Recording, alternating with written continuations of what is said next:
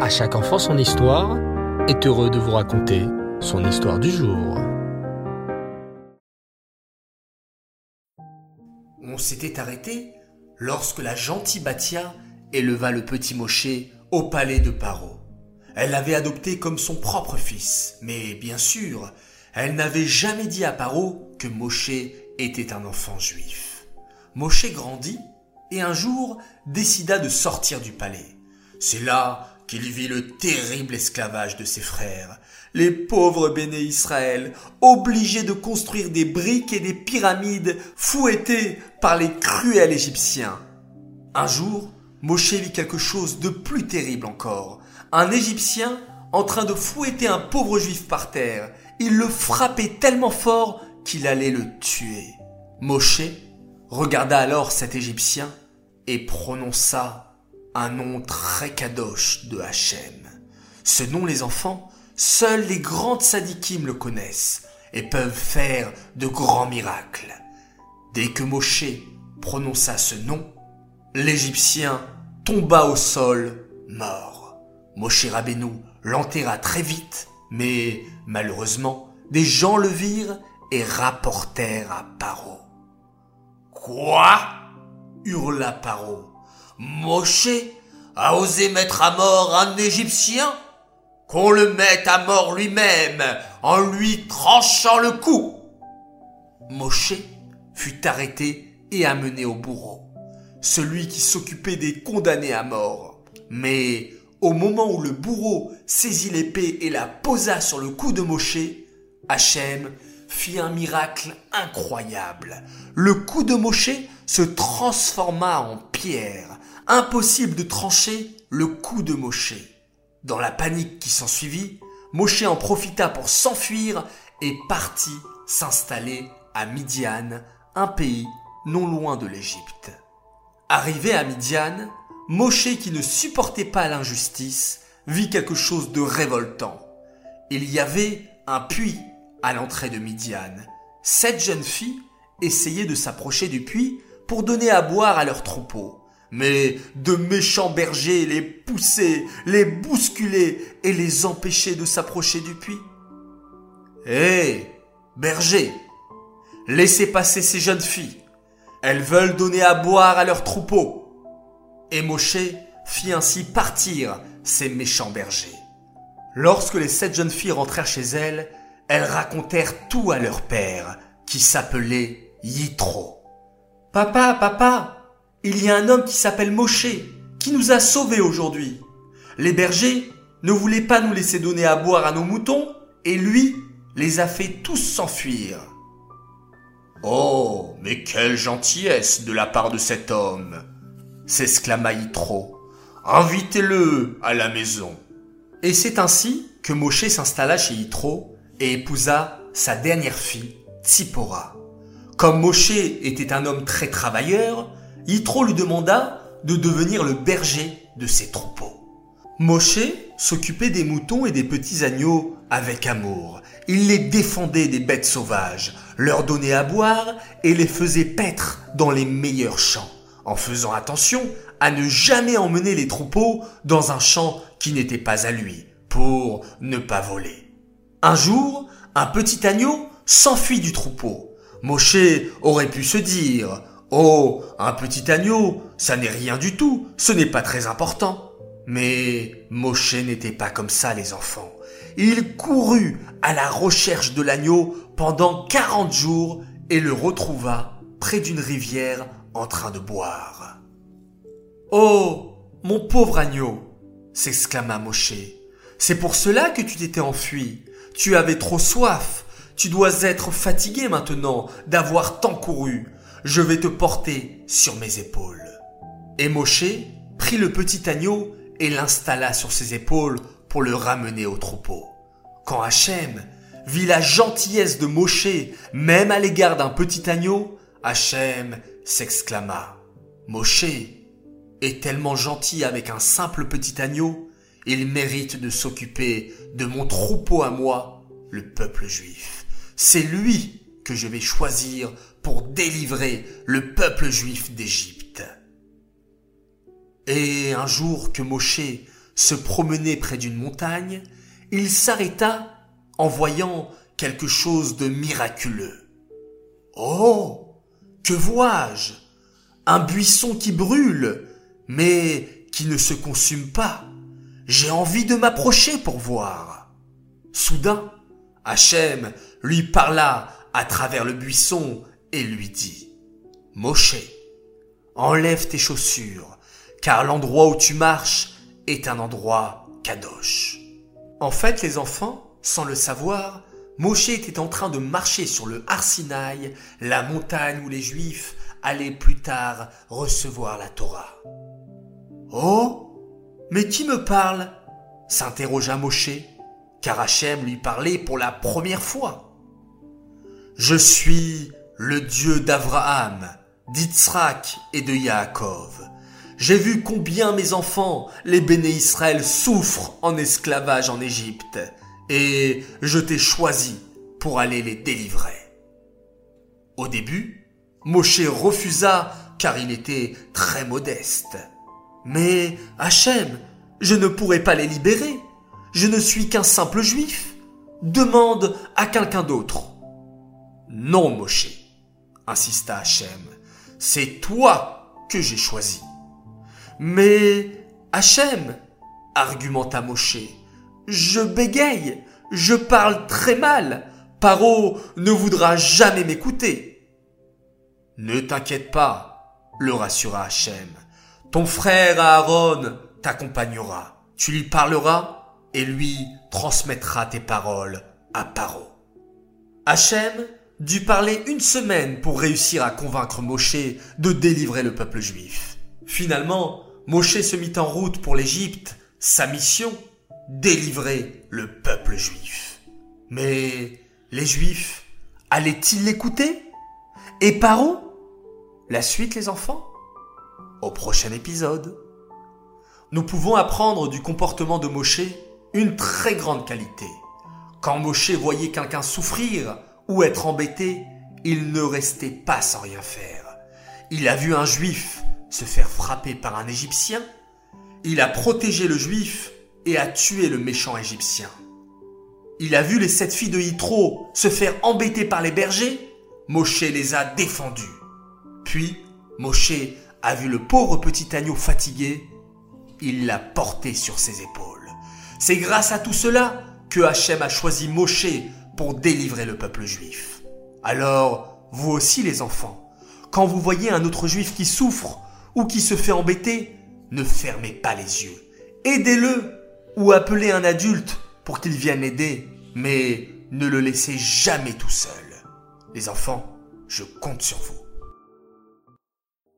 Accompagné de Aaron son frère, Moshe fit route vers l'Égypte. En le voyant, les béné Israël furent très heureux.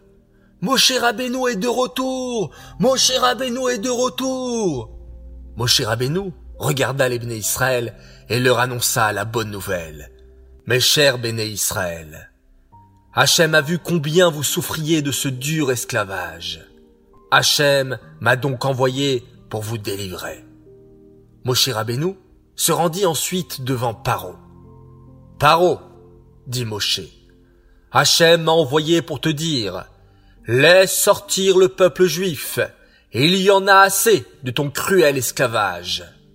Mais le cruel Paro n'était pas prêt à accepter. Hachem, Hachem, je ne connais pas ce Hachem. C'est moi, le Dieu, dit Paro avec orgueil. Et je ne laisserai jamais partir le peuple juif.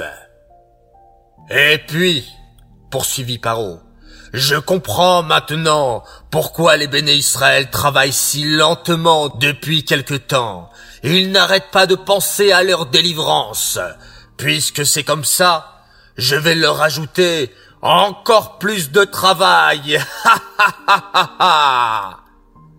en effet, les enfants, jusqu'à maintenant, les Égyptiens donnaient aux béné Israël les briques et ces derniers devaient ensuite construire d'immenses pyramides. Mais, à partir de maintenant, ricana Paro, Les béné Israël devront eux-mêmes aller chercher la paille dans les champs et fabriquer les briques tout seuls. Ha ha! Le travail était épuisant et les béné Israël pleuraient très fort et se plaignaient à Moshe Rabbeinu. Depuis que tu es venu, Moshe, le travail est devenu encore plus dur. Moshe Rabbeinu se tourna alors vers Hachem. Hachem, sauve ton peuple. Hachem dit alors à Moshe. Moshe, Paro est un homme cruel et têtu. Je vais lui envoyer dix plaies terribles, et tu verras qu'à la fin, Paro laissera sortir le peuple juif. Tiens, vous les connaissez ces dix plaies, les enfants? Oui, j'en suis sûr. Alors, allons les chanter ensemble. Dame le sang, fardé à les grenouilles, qui nîmes la vermine, arrove les bêtes sauvages, et la peste, chéchine et les ulcères, barade la grêle, arbé et les sauterelles, rocher, l'obscurité, macadechorot, la mort des premiers-nés. Bravo les enfants, vous êtes exceptionnels. Alors, commençons par la première, le sang bien sûr. Le lendemain matin, très tôt, les Égyptiens trouvèrent le Nil, le grand fleuve de l'Égypte, d'une couleur rouge inquiétante. Du sang. Oui, les enfants, toute l'eau du Nil était transformée en sang. Berk. Les Égyptiens mouraient de soif. Même lorsqu'ils pressaient du jus d'un fruit, par exemple d'une pomme ou d'une orange, c'était du sang qui sortait. Tandis que chez les Juifs, l'eau ne manquait pas. Et même lorsqu'un Égyptien buvait dans la même bouteille qu'un Juif, un miracle se produisait. Du côté du Juif, c'est de l'eau qui se trouvait dans la bouteille, tandis que l'Égyptien buvait du sang. Il n'y avait que quand les Égyptiens achetaient de l'eau aux Juifs que cette eau restait de l'eau. Les Juifs devinrent ainsi très riches. Pendant ce temps, Paro n'était pas très content. Moshe, Moshe, toute l'Égypte meurt de soif. Je laisserai sortir le peuple juif, mais demande à ton Dieu d'arrêter cette plaie. Moshe Rabbeinu pria Hachem de faire cesser la plaie, et Hachem l'écouta. Mais Paro était un grand menteur. À chaque fois, il promettait de laisser sortir le peuple juif, et à chaque fois, il changeait d'avis. Vint alors la deuxième plaie les grenouilles. Une immense grenouille sortit du Nil. Les Égyptiens, en la voyant, se mirent à la frapper avec des bâtons. Mais plus il la frappait, plus la grenouille recrachait des milliards de petites grenouilles. Et ces grenouilles envahirent toute l'Égypte. Imaginez les enfants. Ces grenouilles rentraient dans les maisons des Égyptiens, sautaient dans leurs lits, se cachaient même dans leurs chaussures, et quand les femmes égyptiennes faisaient des gâteaux, les grenouilles rentraient même dans les fours en croissant. Quoi, quoi, quoi Une vraie catastrophe. Puis Hachem envoya la plaie des poux. Les Égyptiens n'en pouvaient plus de se gratter. Ils se grattaient, ils se grattaient, ils se grattaient, aïe aïe aïe aïe aïe aïe aïe.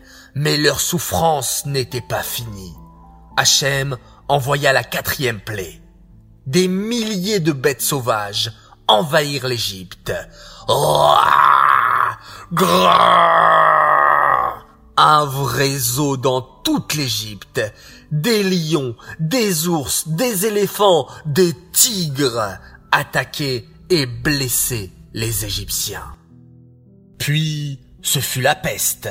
Connaissez-vous ce mot, les enfants? La peste c'est une terrible maladie qui tue les animaux. En très peu de temps, tous les troupeaux des Égyptiens furent tués par cette terrible maladie.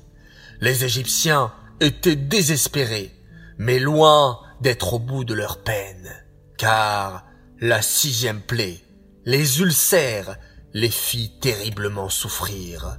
Ouille Aïe Ih Ouille D'énormes boutons recouvrir tout le corps des Égyptiens. Les Égyptiens avaient beau mettre des crèmes et des pommades, les boutons ne partait pas. Mais cette plaie n'était rien à côté de la grêle. Avez-vous déjà vu des petits grêlons tomber les enfants? Eh bien, imaginez d'énormes grêlons, des blocs de glace immenses tomber sur l'Égypte et détruire toutes leurs maisons et leurs champs. Et cette grêle n'était pas une grêle ordinaire. Oh s'écriaient les Égyptiens. Comment est-ce possible? De la glace mélangée à du feu Car oui, les enfants, pour Hachem, le feu et la glace firent la paix entre eux pour attaquer les Égyptiens. Les Égyptiens n'en pouvaient plus. Ils n'avaient plus d'animaux tués par la peste, plus de maisons détruites par la grêle. Mais maintenant, ce sont les sauterelles qui allaient les attaquer. Ces sauterelles mangèrent tout le blé des Égyptiens, toutes les récoltes et tous les fruits de leurs arbres. Les Égyptiens n'avaient plus rien à manger. Mais bientôt, la neuvième plaie arrivait.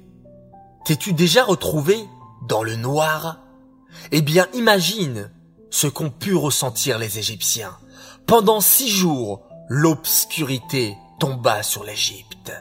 Les Égyptiens ne voyaient plus rien.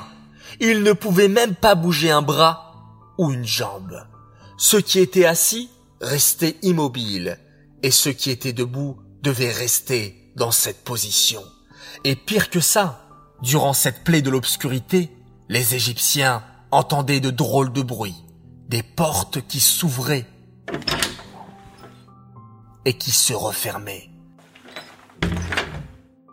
Et ils ne pouvaient même pas bouger pour intervenir. Quels étaient ces drôles de bruits, les enfants? En fait, l'Ebné Israël avait une lumière spéciale qui les accompagnait partout où ils allaient. Et l'Ebné Israël avait reçu un ordre d'Hachem avant de quitter l'Égypte, prendre avec eux toutes les richesses des Égyptiens. Donc, l'Ebné Israël était en train d'ouvrir tous les placards et les armoires des Égyptiens pour voir où étaient cachés leurs trésors. Mais bien sûr, ils ne touchaient à rien, car ça aurait été du vol, et Hachem ne leur avait pas encore autorisé. Plus qu'une plaie, les enfants. La plaie numéro 10. Mais pas n'importe laquelle. La plus terrible, la dernière, celle de la mort des premiers-nés. Vous voulez savoir ce qu'il s'est passé? Vous en saurez plus au prochain épisode. Voilà les enfants, je vous dis Reftov, Tov. Passez une très belle nuit, Shabbat Shalom. Passez un très beau Shabbat, on se retrouve des Motsai Shabbat. Et on se quitte en faisant un magnifique Shema Israël.